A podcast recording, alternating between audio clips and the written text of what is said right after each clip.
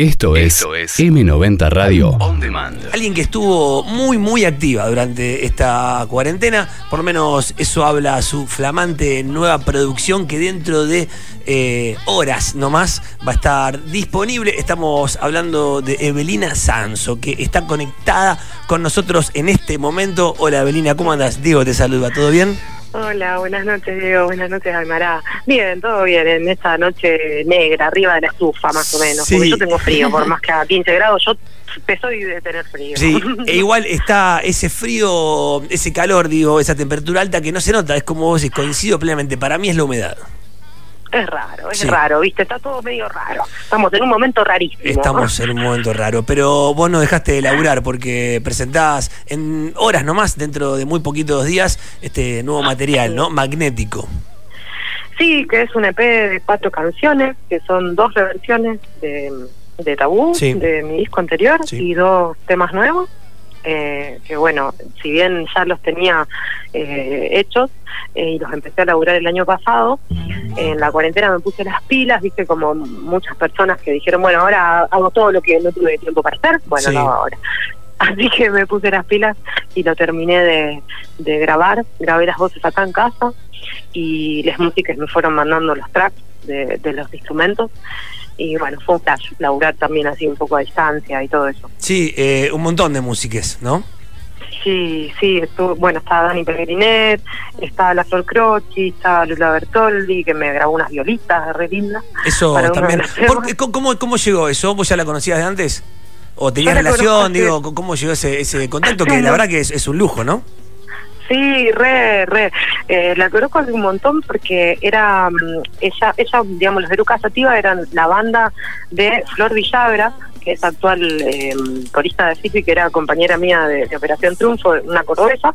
Entonces vienen hace como 13 años a tocar a El Refugio, imagínate. Claro. Eh, alquilan el refugio y vienen a tocar ahí con, con los tantos pulientes y después eh, ellos siguen después como, como Eruca Sativa eh, y nada, divino reencontrarme hace poco que abrí el concierto de ellos en, en la sala de las artes mm. y divino encontrarme con las mismas personas, viste, re humilde. Claro, claro.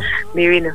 Entonces, bueno, quedamos ahí en contacto y, y le escribí, me animé, porque, viste, más que nada porque primero porque me imaginé que era una persona muy solicitada, pero sobre todo eso, porque en cuarentena te piden mil cosas y digo, bueno, ya, qué sé yo, si te copás, así que le mandé el tema y me mandó los tracks divina, así que... Claro, por ahí también tenían, viste, tiempo, yo creo que la cuarentena dio como ese lugar un poco más relajado, a, me parece que... a a determinados artistas le pegó por un lado, a otros le dio un poco más de tiempo también, ¿no? Evidentemente a vos te dio tiempo, te dio claridad, porque también eh, digo, se te ocurrió esto que, que, pudo salir bien, que y también que convocaste, digo, a, un, a, varios, digo, músiques, porque tenés ahí un Iván Tarabelli. Eh, Ay, sí, Iván divino. Como un montón de gente talentosa. Sí, sí, a mí es como que voy escuchando los temas y digo, ay, acá me gustaría que toque tal, ¿viste? Bueno, acá, bueno, está Nico Getzrow en, uno de los temas, mm. eh, también que me encanta su, toque, su, su para, para tocar la viola.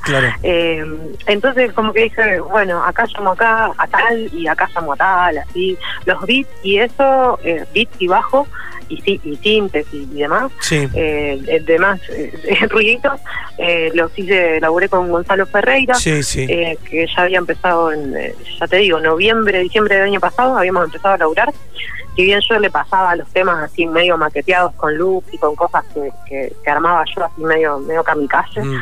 y él y él me tiraba bueno fíjate si es por acá bueno ¿sabes qué? y agregarle tal cosa fíjate una pandereta como tal tema de tal ah buenísimo y así lo fuimos como construyendo está coproducido con con Gonza que la verdad que, que laburamos bien así que hermoso hermoso eh, más allá también de, las personas que trabajaron con digamos eh, con la música bueno con la gente de prensa, de foto, del diseño, que, que, el arte, bueno, un, montón de cosas. Sí, la verdad que... Lleva un proceso, un proceso tremendo, que yo me había olvidado, mal es que me había olvidado, pero hacía dos años que no sacaba material y creo que estaba descansando mucho porque sé lo, lo estresante que es todo esto para una, artista independiente como yo. Muchas cosas a resolver.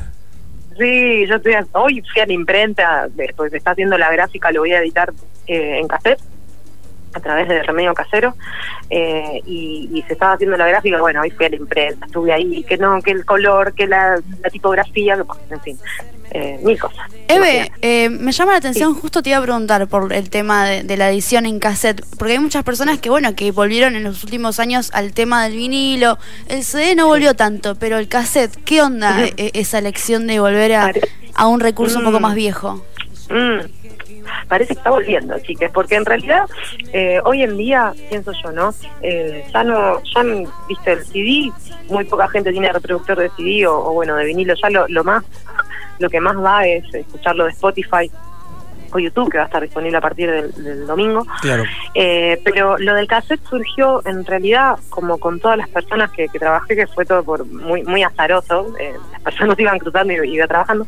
Sucedió que en cuarentena eh, me empecé a juntar con, con un vecino que vive en mi edificio, eh, digamos, tomar mate a la terraza con distancia de, dos metros, cada uno con su mate, ¿viste? Todo ese plan, re, re y, mm, y él edita en cassette, está en Remedio Casero, Matías de Rosedal. Cuestión que empezamos a, charlar y a mí me parecía una locura, ¿no? El cassette, fa, pero también me daba como una nostalgia y, un amor, porque yo soy de la época del cassette, soy del 86, y soy de la época del cassette, mis primeros demos los grabé en cassette, o sea, eh, todo muy romántico, y entonces me pide me pide mm, clases de canto, yo doy clases de canto y me pide eh, ayuda con unos temas, y yo le digo, se me prende la lamparita y le digo, che, como no lo iba a editar físicamente, porque verde, le digo, che, ¿y si trocamos clases de canto por cassette? Muy bueno, me dice, así que sí, eh, fuimos fuimos por el, por el cassette y mm, del, lado A va a estar el EP, eh, que son cuatro temas, como contaba recién, y del lado B voy a grabar eh, con el celular unas versiones eh, de, temas inéditos y, versiones de canciones que me gustan con el con el celular como te decía recién me gusta esto de mezclar también los, como los soportes las distintas distintas formas de, de grabarse hoy en día yo. Eh, Remedio Casero es em, de, gestión colectiva y te iba a preguntar justo, a lo largo de tu carrera, ¿cuáles fueron las formas que tomaste para, para bancarte la carrera? Porque viste que es muy difícil vivir de la música que hace uno. Mira, eh, el primer disco recuerdo que gané una convocatoria de Espacio Santafesino para grabarlo y lo edité a través de la Editorial Municipal de Rosario, gané el concurso de coproducciones. Y el segundo disco hice una campaña de financiamiento colectivo para la grabación, entonces la gente compraba, eh, la, digamos, la preventa compraba el disco por adelantado, ahí tuve el dinero para grabarlo y cuando lo edité, cuando lo quería editar, eh, me presento a una convocatoria de espacio santafesino como sello. Sí. un sello que se llama Neptunia y gano, digamos, como serie fonográfica. O sea, no solo edité mi disco, sino que edité el del dúo La Perilla y el edito Libélula.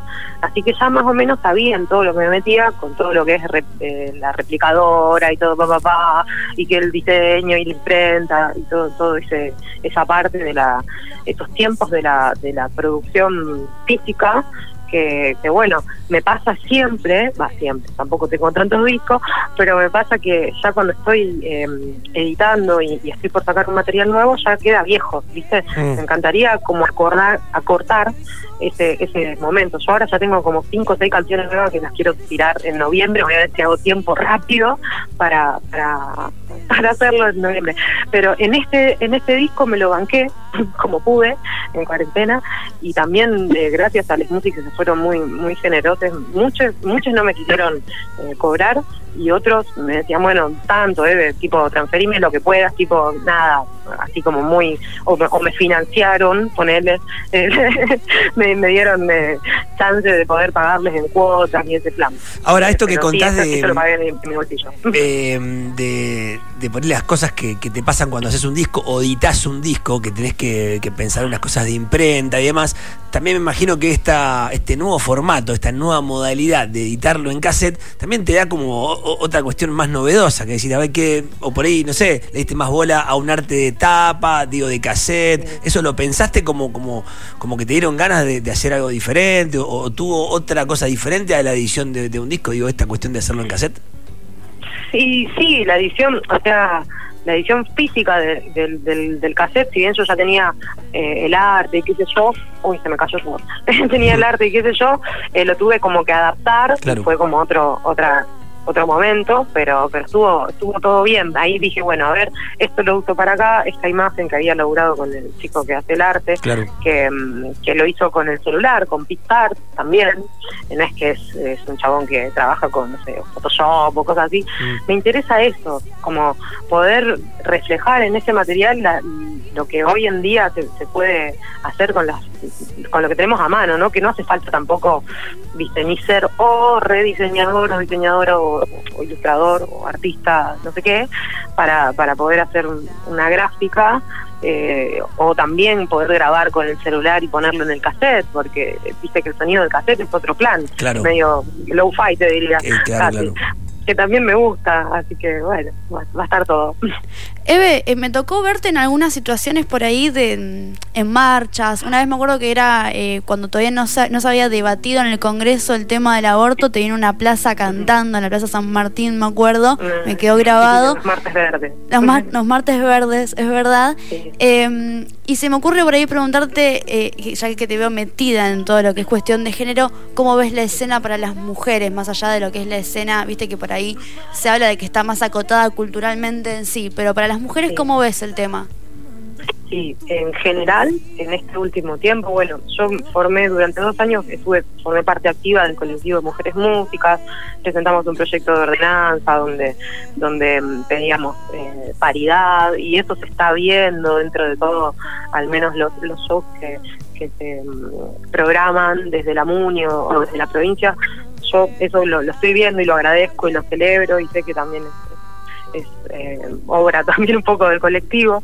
Eh, eso, eso por ese lado, a nivel local, está, buenísimo, ¿no? A nivel nacional todavía falta, falta un montón, pero en Rosario la verdad que estamos re bien con eso. Eh, a nivel nacional dice que está la ley de cupo, que pide el 30% de, de la programación por mujeres. Por otro lado, veo mucha, veo más chicas como que, van más al frente y eso me encanta, cada vez veo más chicas tocando y animándose a, sobre todo a producir mucho, porque en realidad también esto, ¿viste? Siempre está como la, idea de, la cantante que solo canta y, no hace otras cosas, tipo, no decide nada de su material. Yo decido todo, yo dirijo todo, la verdad que soy muy obsesiva, no, no puedo no estar encima. Eh, pero me gustaría por ahí ver más, más chicas metidas, ¿viste? Al menos yo con mis alumnas trato de, de, incentivarlas a, eso y se, metan más en, hacer arreglos, en, decir, bueno, yo quiero que acá suene tal cosa, ¿viste? Y no dejarlo todo en manos de los músicos o algún productor o productora. Eh, porque generalmente son productores varones. Eh, pero bueno, eso, falta falta por ahí mujeres en, en, espacios donde se toman decisiones también a nivel cultural, musical, eh, porque si no seguimos como eh, perpetuando esto de que los varones que ponen a sus amigos varones y de todo este circuito de chabones que ya me tienen ya de pelota. Evelina, hablando de mujeres, eh, grabaste hace poquito Ellas con mm. Flor Clochi en, también en plena pandemia. Sí, eso fue un flash, chicos que eso fue un Sí, eh, porque Flor, bueno, como esto, esto que te decía, ¿no? De que no, nos da mucha bola a veces, no, no, no, nos escuchan. Y hacía unos años que veníamos participando de, de mm, del acto que se hace por, por Malvina, de la mm. vigilia, y mm, nos llaman en esta oportunidad para participar del homenaje otra vez que hacían, bueno, con un video, no sé qué, una canción de Iorio. No, bueno, no, dije yo, de ninguna manera.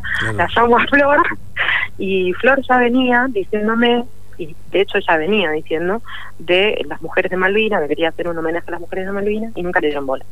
Entonces, cuando la llamo me dice, eh, no, yo ya le dije que hagamos tal cosa y no me dieron bola. Y digo, bueno, Flor, hagamos nosotras, nuestro propio homenaje, ya fue.